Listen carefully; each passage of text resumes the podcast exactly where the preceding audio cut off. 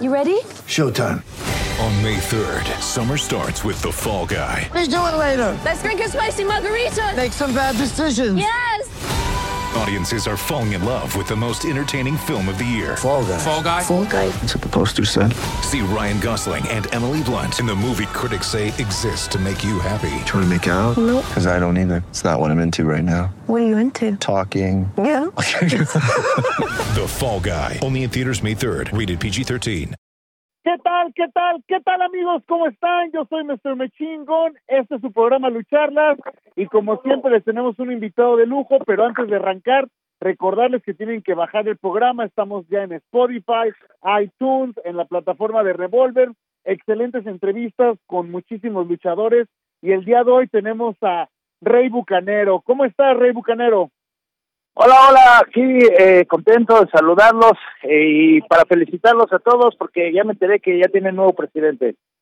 Ah, pues muchísimas gracias, muchísimas gracias. Todo el mundo estábamos al, al tanto de eso, que la, la, la política se ha convertido un poco como, como las luchas, así es que ya, ya, hay un, ya hay un campeón, pero bueno, a Sí. darle con, con lo que es nuestro, que es la lucha libre.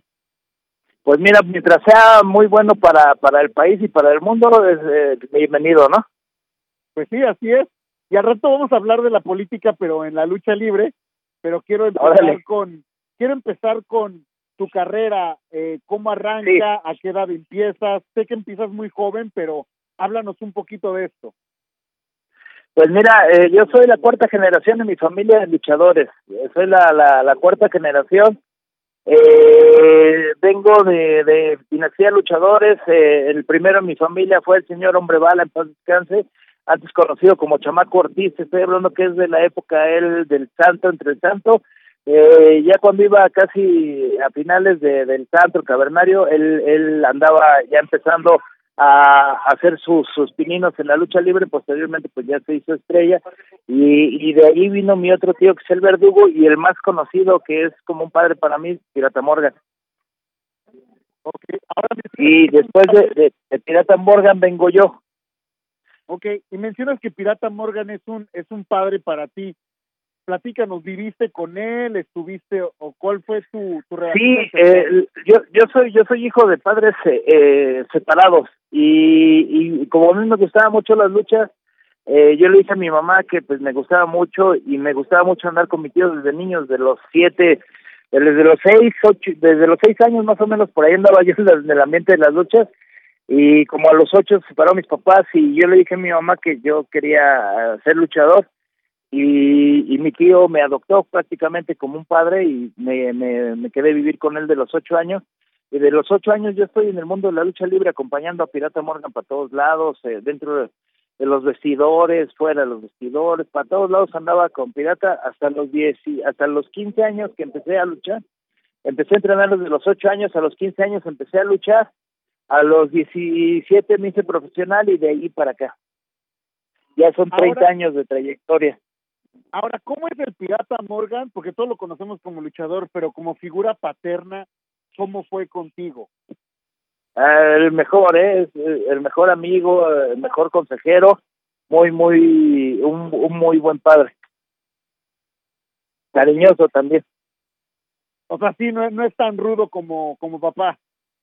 Pues eh, es estricto, o sea, era estricto porque, por ejemplo, para los, como como me quería tanto y me quería ver eh, que yo destacara realmente en la lucha, sí, los entrenamientos no eran nada fácil, ¿eh? o sea, sí me, me, me traía punta de cinturonazos, regaños, gritos, pero era para, para, pues para hacerte fuerte, ¿no? O sea, cuando tienes un mentor que, que, que cargas bajo tus hombros eh, una dinastía de, de, de más de cuatro generaciones, pues tienes que tener un entrenamiento muy muy fuerte, muy estricto para poder para poder seguir sacando el nombre de la familia en alto, ¿no? Y ahora, ¿cómo era cuando tú ibas con él eh, tan chavo a las arenas, a los vestidores, estás conviviendo con los luchadores? ¿Qué es lo que estás absorbiendo en esos momentos? Pues mira, yo por ejemplo con, con él eh, yo era como, ¿cómo se puede decir? Pues su chicarpo, ¿no? Yo, yo andaba, yo yo era el que cargaba la maleta, le ponía sus botas, le, le arreglaba su vestuario para que él se cambiara ahí en el, camerino que le daban eh, para vestirse luchador. Y dentro de los luchadores, pues como yo empecé muy chico, me agarró mucho cariño eh, las, los luchadores estrellas en ese momento, porque pues se les hacía curioso que, que yo anduviera de niño y anduviera ahí a, a, amarrándole las botas a mi tío y a y, y poniéndole aceite al pirata y todo así para para ayudarle, ¿no? Arreglando su maleta y pues se les hacía como no sé si tierno o se les hacía cotorro, pero varios eh, señores estrellas, pues recibí yo muchísimos consejos de ellos. Estoy hablando en ese tiempo La Fiera, Mochocota, Este Salvaje, eh, grandes, grandes estrellas, Apolo Dantes, eh, Radio Jalisco, todos eh, eh, esas grandes figuras de la lucha libre, eh, me, en ese tiempo me trataban a mí como, pues, como si fuera una mascotilla, ¿no? Me veían con cariño. Oye, ¿cómo es el cambio de lo que tú veías en ese entonces en el en el casillero y cómo se ha cómo ha evolucionado la eh, ese aspecto a lo que se vive hoy en día? ¿Es mucha la Pues, eh, diferencia eh, o no? Sí, sí, es una, una diferencia abismal, porque antes eh, eh, era un respeto, desde sabías en qué, eh, por ejemplo, dentro del vestidor eh, había un vestidor especial para para los eh, que ya todo el mundo y respetaba todo el mundo el vestidor de, de, de, una estrella, ¿no? Y, y, y, llegabas y no no cualquiera, o sea, para para poderte compartir vestidor con un luchador estrella, eh, tendría tenías que, que haber pasado por todo lo que pasaron ellos y tenías que ser estrella, ¿no? En la actualidad pues ya se ha perdido como mucho eso, ya es más eh, más eh, más más moderno. Eh, ya es eh, los chavos ya van empezando eh, como, como que se ha perdido un poco el respeto por las por las leyendas de la lucha libre por los grandes luchadores. Ahora empiezas empiezas bien chavo, eh, ¿te acuerdas de tu debut? ¿Cómo fue? ¿Con quién debutaste? Háblanos un poco de eso. Sí, eh, yo debuté en la en la arena en la arena Puebla, eh, en la en la bueno cerca de la arena Puebla, en la, en la ciudad de Puebla debuté mi primer lucha, eh, fue con dos luchadores poblanos. Posteriormente de allí eh, hice mi examen eh, para, para para pertenecer al Consejo Mundial de Lucha Libre y me aceptaron y mi primer lucha fue en la arena Coliseo con dos grandes bueno, luchadores de ese momento, eh, uno de ellos era Superbólido y Torber para enfrentar a Dalia Negra y Rey Bucanero. Eran luchadores de, de esos tiempos. Y me tocó la primera lucha en la Arena Coliseo. ¿Cómo vas evo- evolucionando de, lucha de, de las primeras luchas a empezar a subir en el cartel? ¿Cómo lo vas manejando? ¿Cómo, cómo lo vas haciendo funcionar esto? Pues eh, vas destacando, vas con, con la experiencia y, y vas, eh, obviamente, pues como todo, vas haciéndote un récord de luchas ganadas, de, de, de, buenas batallas, de eh, vas vas haciendo como tu currículo, ¿no? De, de, de y tu récord de luchas y pues vas ganando hasta que llega a al agrado del público y el mismo público es el que te pide eh, ya en diferentes lados, en diferentes eventos y posteriormente así vas creciendo como luchador, te dan una oportunidad para, para enfrentar a luchadores estelares, pero ya ya llegas con una preparación fuerte y pues tienes que aprovechar esa oportunidad, ¿no? Porque primero es eh, eh, ahora sí que aquí sí aplica lo difícil, no es llegar sino mantenerse, ¿no? Pero aquí sí la de las dos formas, es es difícil llegar y difícil mantenerte, porque sí es un deporte de que necesita de mucho de cómo te puedo decir de, de total tiempo de, de mucho de tu tiempo porque no puedes hacer otra cosa más de dedicarte a la lucha si quieres llegar a ser un luchador destacado un luchador estrella Ahora, ¿tú sabías eh, que querías estar del lado rudo, que querías ser técnico? O sea, ¿cómo, cómo es que descubriste esto? pues yo lo, lo el, el estilo los estilos de lucha se definen por el eh, precisamente por el, la, la cualidades que tienes de luchador. Eh, si eres un luchador acrobático pues eh, tu, tu estilo se puede inclinar más al técnico no si eres luchador a ras de lona y eso. Si eres un luchador eh, yo por por ejemplo yo por mi familia de, de, luchadores rudos pues traigo el estilo rudo que es un es más fuerte que es a ras de lona que es eh, lucha en castigos fuertes eh, eh, que también domina lo aéreo pero pero se se basa más a, a, a castigos y ejecuciones eh, eh, fuertes para rendir al rival. Ahora, cuando has estado del, del, lado técnico, ¿cómo te sientes? ¿Te gusta trabajar de técnico? ¿No te gusta? ¿Cómo lo, cómo lo tomas? Sí, no, de, de hecho sí, sí me, me, me estuve yo do, dos años en el dando técnico precisamente por el público, porque yo, de cuenta, soy un luchador rudo, pero muy querido por el público.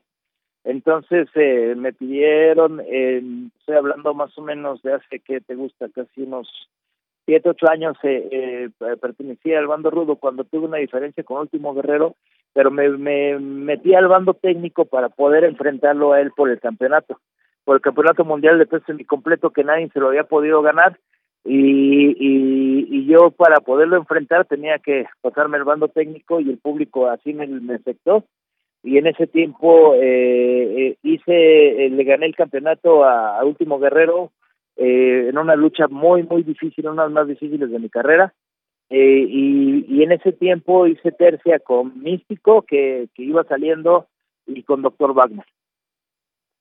Ok, ahí hay varias cosas que quiero volver a tocar, pero una de ellas es Último Guerrero. Haces dupla con él. Eh, háblanos un poquito de Último Guerrero, ¿qué tiene? Porque lo hemos visto que levanta a los compañeros. Es un luchador que, al menos viéndolo desde esta perspectiva, es alguien que levanta a los, a los compañeros. Por ejemplo, lo hizo con el ejemplo como Atlantis, ¿no? Toma Atlantis, Atlantis se va a los guerreros del Atlantis y siento que la carrera de Atlantis se vuelve a levantar con eso. Eh, a últimas fechas con Euforia, con Gran Guerrero, cuando tú haces, o sea, él como pareja, ¿qué es lo que, brinda? que hace que esto, que, que los haga, que los levante a los dos? Pues él, él, eh, él es uno de los luchadores más fuertes que, que tiene que tenemos aquí en el Consejo Mundial de Lucha Libre y de México y, y, la cualidad de estar con él es de que las luchas son siempre muy aguerridas, muy fuertes y sustanciosas, ¿no? Entonces, eh, eh, yo creo que eso ha de ser. En mi caso, con él fue de, de, de que los dos eh, hacíamos una química excelente en el cuadrilátero, tanto es así que duramos más de nueve años como, como pareja, eh, ganamos el campeonato mundial de pareja y le pusimos un récord que hasta ahorita hasta la fecha no lo han no lo han podido superar no lo han roto eh, de más de, de creo que más de 40 defensas eh, si no mal recuerdo eh, en diferentes partes del mundo no en Estados Unidos Japón eh, en todos lados donde nos presentábamos eh, y hacíamos el campeonato le pusimos un récord le dimos mucho lustre ese campeonato de parejas y, y pues eh, después de todas estas rivalidades, te digo, a mí me costó mucho poderle ganar el campeonato mundial de, de semicompleto eh, del Consejo Mundial de Lucha Libre. Me costó muchísimo, yo creo que te digo, son las mis luchas más fuertes, pero ya eh, cumplido el cometido, eh, volví al bando rudo y posteriormente de un tiempo eh, volvimos a, a, a reunirnos y hemos hecho mancuerna o dupla en algunas ocasiones eh, especiales. Oye, ahora, uh, hace ratito cuando hablaste de lo de último guerrero, también mencionaste a Místico y Doctor Wagner, nada más para marcarlo. Estás hablando de Místico, cuando Místico era el que hoy es carístico, en ese boom que hubo de, de lucha libre.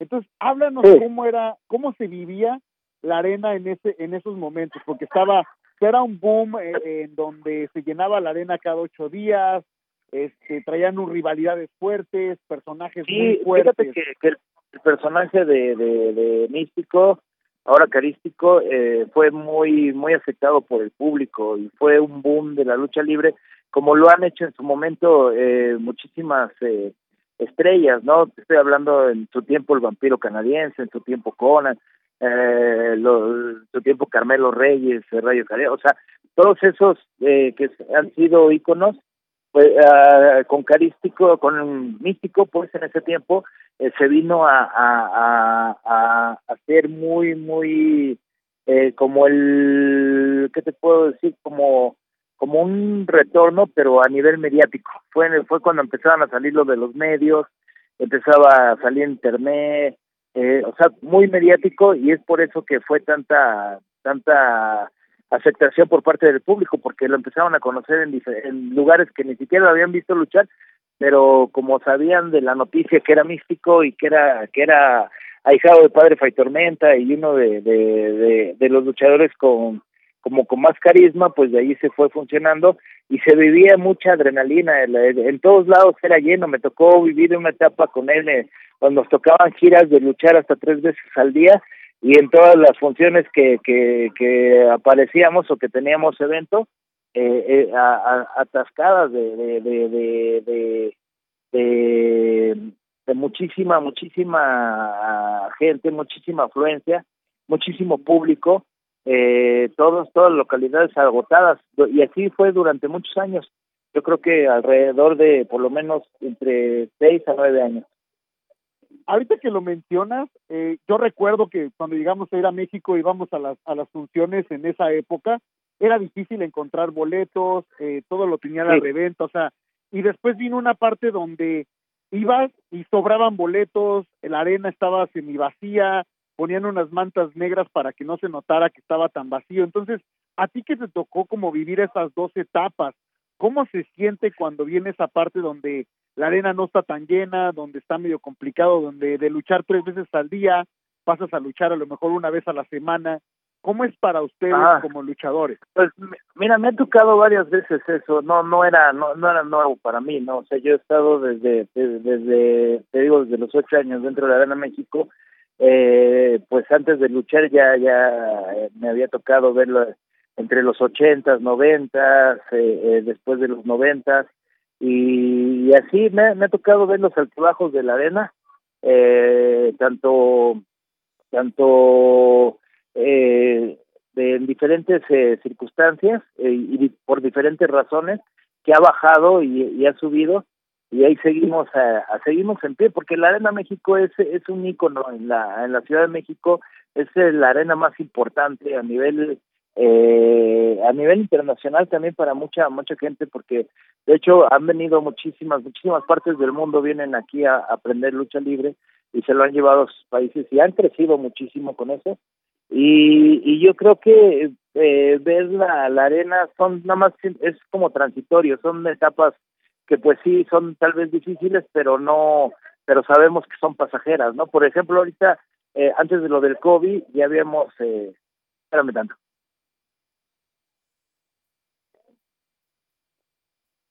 Eh, antes de lo del COVID, perdón, es que como estoy en una expuesta, viene me pide fotos y eso. Eh, pero antes de lo de, de del COVID pues ya habíamos tenido allí eh, altibajos entonces eh, y antes del COVID por ejemplo eh, estaban las funciones otra vez de nueva cuenta en los eventos abarrotados todos los viernes eventos abarrotados los martes con muchos extranjeros. Entonces estaba muy padre todo y pues ahorita es, está bajo pero primero Dios empezando ya ya que que se venga la vacuna y todo eso ya podamos salir adelante con todo esto. Oye, ahorita que lo mencionaste, este, nos tocó verte ahora que ahora que estuvimos en, en México, estábamos ahí cerca de donde están uh, los tacos de Shocker y tú pasaste y venía en turibús y venías tú arriba del turibús, este, y venía lleno de turistas y demás.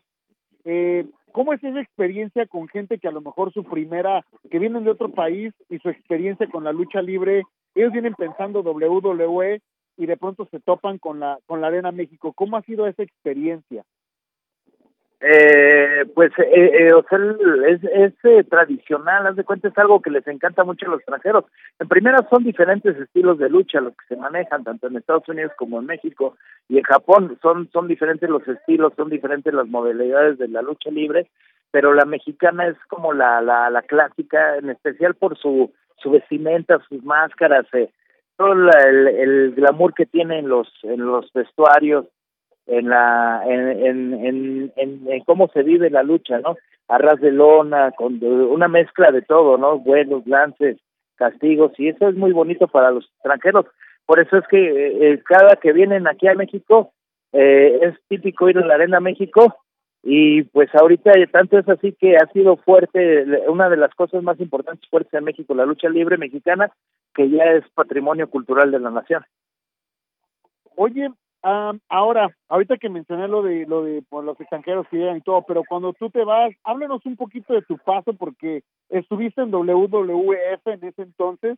Cómo fue cómo te contactan cómo llegas platícanos un poco de eso no fue fue una experiencia muy muy muy buena en mi carrera fue eh, muy muy grata. Fueron cuatro años que estuve por allá. En, en, los tiempos que todavía no había internet y y todavía no salían mucho las redes sociales, ¿no? Eh, en ese tiempo eh, había eh, una especie de, de cazatalentos que, que venía de Estados Unidos eh, a buscar talento mexicano y, y fue el que me contactó. Yo me, me tocó a mí luchar en una en una carpa eh, que se llama la Carpa Astros aquí en México. Es un circo importante que había aquí, pero hacían luchas en ese tiempo y me tocó luchar con Ringo Mendoza en mano a mano y terminando el mano a mano me él yo no sabía que él estaba allí. Él él el señor se llama Víctor Quiñones yo no sé si tú lo conoces pero fue muy conocido en el ambiente de la lucha libre y, y era eh, era buscatalentos. Él traba, era de Puerto Rico. Él trajo a México a los G-Hunters, a los Boricuas, a diferentes padres, a este, a, al Mesías también lo trajo para acá, trajo mucho talento, eh, bueno, y también llevó mucho talento a Estados Unidos. Eh, y, con él me, me dijo que si quería, me gustaría luchar en Estados Unidos y inmediatamente le, pues le dije que sí, ¿no? Y fue así como fue mi ingreso a Estados Unidos y fue algo muy, muy padre. Fuimos muy bien recibidos, difícil ganarse el mercado americano porque pues eh, tú sabes que los tamaños de los luchadores allá son impresionantes, más de, de dos metros y, y muy fuertes y, y nosotros pues somos más chiquitos pero pero pues sacábamos la casa y nos apoyó mucho el pueblo el pueblo americano. Y hasta la fecha se quedó con un grato recuerdo. Tanto es así que he pasado por empresas muy importantes en Estados Unidos como TNA eh, y también eh, en eh, hay hay, una también de, de de que lleva mucho talento latino que se llama Revolución eh, Lucha Revolución y también últimamente estuve con RUH estuvimos en Londres, estuvimos en Escocia y, y ahí en Estados Unidos. Oye, ahorita que mencionas lo de TNA, ¿cómo lo viste diferente? Porque obviamente son dos empresas completamente diferentes, pero WWE es como, you know, lo top, eh, TNA es un poco más más pequeño, pero ¿cómo fue tú? O sea, ¿cómo las viste tú ambas cuando cuando viniste? ¿Qué diferencias veías en en WWE? Los estilos, lo, lo, los estilos eh, WWE tenía tenía una forma de, de, de trabajar y los luchadores eran muy fuertes, muy grandes, eh, demasiado y lo y los estilos de, de lucha eran distintos porque en el TNA había luchadores más de, de, de nuestro tamaño y, y eran más espectaculares, más, más movimientos más eh, más más a la lucha libre mexicana y el y el estilo de, de WWE pues siempre ha sido estilo de más seco pero más fuerte y más impresionante, ¿no? ahorita que lo mencionas, el estilo Mira, de para, WWE para toda la gente, espérame, espérame, te digo que estoy en la Expo, para toda la gente de California, déjame, te voy a pasar al mil por ciento guapo Choker para que lo salude. Sí, espérame, espérame, espérame. Un saludo para la gente de California. En el radio. A toda la gente de California les damos un saludo de su amigo el mil por ciento guapo, aquí desde Expo Máscaras, la Ciudad de México. Les mando un gran abrazo y recuerden, si ser guapo era fácil, cualquiera lo sería. pues ahí ¿Cómo lo vieron? Bueno, pues ahora ¿Eh? sí que un, un saludote del mil por ciento guapo y gracias por tomarnos la, la llamada y la entrevista, obviamente ahorita que estás que estás acá, te lo te lo agradecemos. Este, como te preguntaba, un poquito de cuando vienes aquí a WWF, ¿cómo era trabajar? Porque WWE es más diseñado para para televisión, entonces los tiempos, te marcaban los tiempos, ciertos momentos y todo. Eso te cómo te te, pre- te preparaste para trabajarlo, cómo lo manejabas. Sí, sí, eh, eh, pues te, te acostumbras a los estilos, ¿no? Son, son estilos de, de, de lucha eh, totalmente eh, distintos, pero vas aprendiendo y te adaptas muy, muy rápido. Yo me adapté muy, muy rápido a, a ese estilo de lucha. De hecho, me gusta mucho ese estilo de lucha. De hecho, actualmente el, el estilo de lucha americana, yo, yo en México eh, tengo una arena que se llama Arena y Escuela de Lucha Libre Rey Bucanero, y, y, y yo eh, tengo trabajo con los estándares más o menos que trabajan allá en Estados Unidos, con luchas a una caída y, con, con talentos de aquí de México. Ah, pues no, qué bueno, qué bueno. Y hace rato mencionaste algo curioso que hemos platicado con estos luchadores que a ustedes les tocó la época donde no había internet, donde no había redes sociales, donde tú estuviste en WWF y a lo mejor nadie se enteró, ¿no? Porque no la había lo, la difusión que hay. Este, Nosotros sabemos que luchaste por ahí del 2005 con con Shinsuke Nakamura, que hoy es una estrella de, de WWE, pero en ese entonces traían mucho talento. ¿Cómo era, por ejemplo, con el, talento que estaban trayendo internacional de Japón y todo, alternar con ellos? Sí, eh, pues de hecho me tocó hacer en ese tiempo con, con Nakamura y Tanahashi, eh, hacerle una defensa al Campeonato Mundial de Parejas con Último Guerrero, eh, aquí en la Arena México, y fue un evento muy, muy, muy fuerte, muy eh, luchadores eh, bastante eh, preparados, pero pues eh, te lo vuelvo a repetir, nosotros eh, como mexicanos estamos preparados para para luchar con todo tipo de, de, luchadores, ¿no? Nakamura ha, ha, ha eh, crecido mucho en Estados Unidos, pero es lo mismo, o sea, son como los tiempos, los momentos, ¿no?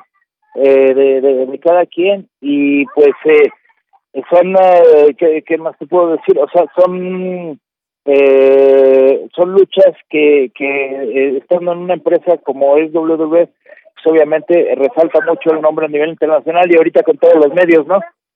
Ajá. Exacto. Bueno, Te escucho, te escucho. mira, sí, sí. espérame, espérame, tengo más invitados. Saludos para ¿Quién anda por allá? ¿Qué tal? Buenas tardes, buenos días, ¿qué, qué es por allá? Estamos aquí de, en la Expo Máscaras 126, aquí en el Juan de la Barrera. Saludos hasta Los Ángeles. De parte del Kaiser del Infierno, Mesisto. Y también Saludos, tenemos el Mephisto. California. ¿Qué tal, amigos? Un saludo hasta California, aquí desde la Ciudad de México. Un abrazo, su amigo Stuka Junior. Sobres. Ey, eso, Ah, por- saludos. Saludos, estamos mandando ahorita. bueno, bueno, bueno. Bucanero, te voy a te voy a ofrecer chamba de, de productor para que nos consigas las entrevistas y demás. Sí. Espérame, espérame, espérame, espérame, espérame, no me. No, no, aquí estamos. Bueno, es que Rey Bucanero ahorita, amigos, está en, ah, en una expo luchas, pero amablemente nos Bueno, está espérame, la llamada. espérame, espérame, estoy, estoy en, la, en las fotos y todo. Es No, que te digo no, que no estamos te aquí preocupes, un poquito no te preocupes. Ajá. Bueno, ahora sí dime. Te lo agradecemos, no te lo agradecemos, sabemos que estás ocupado. Ya vamos a, vamos a ir a cerrando porque te queremos volver a invitar, obviamente, pero queremos cerrar esta esta entrevista fuerte. Oye, am, háblanos un poquito, nos mencionaste hace rato que vienes de cuarta generación de lucha libre, entraste al Sí. negocio, lo hemos platicado con varias personas de si es más fácil o más difícil el, el destacar en la lucha libre si vienes de familia luchística. Nosotros a veces pensamos que hay ciertas ventajas y desventajas. Dinos un poquito cómo, o sea, sientes que ha sido más fácil porque ya venías, estabas con Pirata Morgan, tenía él, él te enseñó, eh, o si hubieras entrado así como Rey Bucanero por la puerta de atrás y a ver cómo, cómo te iba. Yo creo que ese, ese eh, eh, es más difícil porque tienes eh, la responsabilidad de la familia en los hombros y tienes que superarlo, ¿no? Porque si te has dado cuenta, muchos hijos de leyendas han destacado en el medio de la lucha libre, ¿no? Y son hijos de, de, de, de grandes nombres, de grandes leyendas. Y en mi caso eh, fue más difícil porque yo hice mi nombre. Yo no soy el hijo de ni el sobrino de, o sea, yo empecé como rey bucanero porque así lo quise hacer porque me, eh, el pirata me, me daba su nombre de pirata Morgan Jr. en ese tiempo para facilitarme las cosas pero yo le pedí de favor que lo que yo quería era era destacar de por mi propia cuenta y, y hacerme eh, luchador estrella yo yo solo precisamente por ponerme ese reto no ahora ya vimos que anda Shocker y que ya al parecer ya se llevan bien, pero Shocker te quita la máscara. Cuando te quita la máscara Shocker, tú ya tenías un plan para continuar tu carrera sin máscara, cómo le ibas a hacer. No, fíjate que, que, que no, y de hecho tenía, más que de un plan, tenía temor, porque eh, tú sabes que en, hay eventos donde has perdido, donde pierden la máscara y eso automáticamente el retiro, ¿no? De grandes luchadores que ya no funcionan con máscara. Eh, eh, y yo pensé que, que sí, sí tenía ese temor de que el público ya no me fuera a aceptar, y, pero pasó todo lo contrario, fíjate que a mí me fue mejor sin máscara que con máscara. Y aquí en Estados Unidos alcanzamos a ver partes de, eh, más que nada online, de un programa que había de A&E, de El Luchador, ¿no? Que hicieron en México, Sí. como un reality. Estuvimos ahí, vimos que estuviste ahí. ¿Cómo te, te, te benefició, te perjudicó en, la, en lo personal todo lo que atravesaste? Porque sí se, o sea, sabemos que es, es reality TV, pero queda bastante de tu vida, ¿no? Entonces, te afectó? ¿Te sientes que te, en cuanto a lo personal?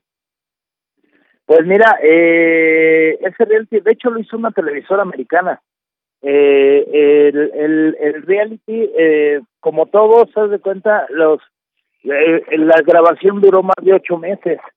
Eh, pero como todos, por ejemplo, la primera semana, los primeros 15 días podrías actuar, ¿no? Pero luego ya eh, automáticamente acostumbras a vivir a las cámaras, porque las cámaras estaban en mi casa, estaban en mi coche, o sea, eh, estaban en todos lados, ¿no? Entonces ya empiezas a, a, a, a vivir con normal, ¿no? Con normalidad y empiezan a salir las cosas realmente como son, ¿no? En la en un reality y pues sí, en ese tiempo eh, yo tenía ya diferencias y problemas con mi ex, mi ex esposa, mi ex pareja, y, y pues eh, lo personal, pues prácticamente eh, eh, lo que vio el público fue toda la etapa y la transición de, de mi separación, ¿no?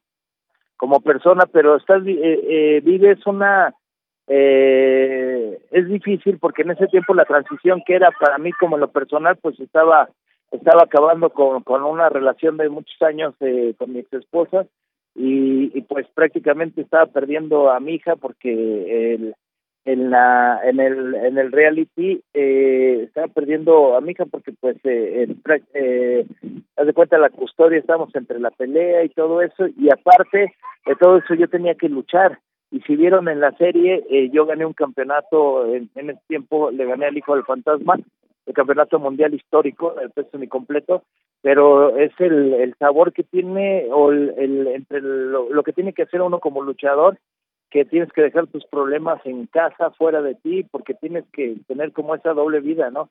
La vida pública que es para para seguir luchando y seguir enfrentándote y preparándote para para esos retos y la vida privada que pues tal vez te estás destruyendo y te estás acabando, ¿no? Oye, ya nada más para terminar, háblanos de el Rey Bucanero como empresario, como emprendedor, con este negocio que traes ahorita, cómo han sido los retos. Háblanos un poquito de esto, porque no es fácil ir de luchador ahora tener tu, tu negocio y operarlo y todo. Sí, eh, mira, eh, de hecho siempre he sido como muy muy afines a, a, a, a, no depender tanto de la lucha, ¿no? Siempre he tenido uh, alguna otra otra forma de, hacerlo. He tenido desde desde bares, eh, eh, tuve un bar, tuve una una cafetería, eh, eh, posteriormente eh, me vine y puse la, la arena ahorita ya, y me dedico ya más a la promotoría, ¿no? Hago, promo, hago eventos de lucha libre en diferentes empresas aquí eh, en, a nivel nacional, eh, en diferentes lugares, eh, en, eh, llevo, trato de llevar los nuevos talentos y apoyarlos mucho a los nuevos talentos, porque a mí me costó mucho trabajo, ¿no? Eh, cuando yo empezaba, eh, tocar puertas para poder luchar, para poder aprender a luchar y, y pues por eso es que también puse la escuela de lucha libre. Eh, soy una pequeña empresa que, que va haciendo eh, eh, talento, talento mexicano para posteriormente pues verlos destacar dentro de alguna empresa importante o fuerte, ¿no? Creo que eso, eso que dices tú es muy importante y también siento que es muy difícil, o sea, que, que ser luchador es complicado, pero ser empresario y luego con, lo, con de ser empresario luchador porque ya lo hemos visto con Nación, eh, con Dacrash, con, con compañías que han salido y que les cuesta mucho trabajo. ¿Tú tienes algún plan, alguna visión a, a largo plazo? Sí, sí, eh, de hecho, eh, crecer con, con, con, con mi empresa, con mi arena, que es Arena y Escuela de Lucha Libre Rey Bucanero, y, y de allí eh, seguirme, ¿no? Ahorita lo, lo, estoy a la par luchando todavía mientras puedo para para poder eh, eh, seguir con, con la imagen, con mi nombre y, y a la misma vez crecer y darle lustre con la con la con la escuela y la arena y, y, y que la gente me vaya conociendo y, y llegar a, a empezar a trabajar ya con, con alguna televisora, con, con, con, con más gente no involucrada y hacerlo ya como más eh, más grande y tal vez tener eh, varias sucursales de, de este de este de este movimiento que estoy haciendo de este proyecto. Excelente, oye, pues te agradecemos, quisiéramos quedarnos más tiempo contigo, pero te agradecemos que nos hayas tomado la entrevista ahorita que estás ocupado en la expo. Muchísimas gracias y este y esperamos que, que estés de regreso por acá en lucharlas, ¿no? No, al contrario, gracias y espero verlos pronto por allá. Eh, ya nada más donde donde nos hablen algún promotor de por allá, con todo gusto vamos hasta allá. Eh, de hecho, si me das permiso, te paso a Pirata para que les mande un saludo y él cree que él va a estar en Estados Unidos la semana que viene. Y una vez si me dejas que haga el comercial para que diga dónde va a estar. Adelante, adelante, Espérame. pásamelo. Déjame, voy a hablarle, espérame, espérame. Ahí voy, ahí voy. Bueno, pues ahí está, en lo que él hace el comercial que nos va a mandar a Pirata Morgan, recordarles que bajen el podcast en Spotify, en iTunes, en Sí. iTunes, en iHeartRadio, bajen el podcast. De, de, es de California, Estados Unidos. ¿Mandamos saludos? Eh, ella está. Nos va a contactar al Pirata. ¿Qué tal? Buenas, buenas tardes, días, o ¿qué hora es por allá? Habla el Pirata Morgan, el mejor luchador del mundo. Hey, ¿Qué tal, señor Pirata? Tenemos una entrevista pendiente con usted de California. Yo soy Mr. Machine Gun, así es que mándenos un saludote, por favor.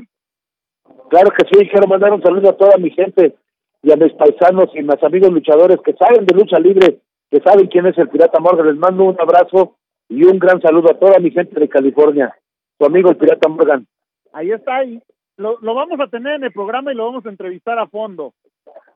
Ok, muy bien, aquí le mando Rey Bucanero. Eso.